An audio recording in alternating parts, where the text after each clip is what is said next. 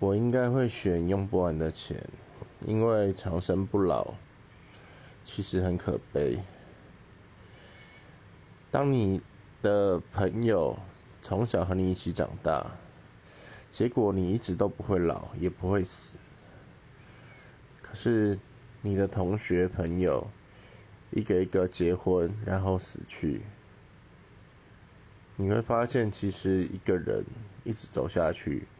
为什么旁边的人一下就走了？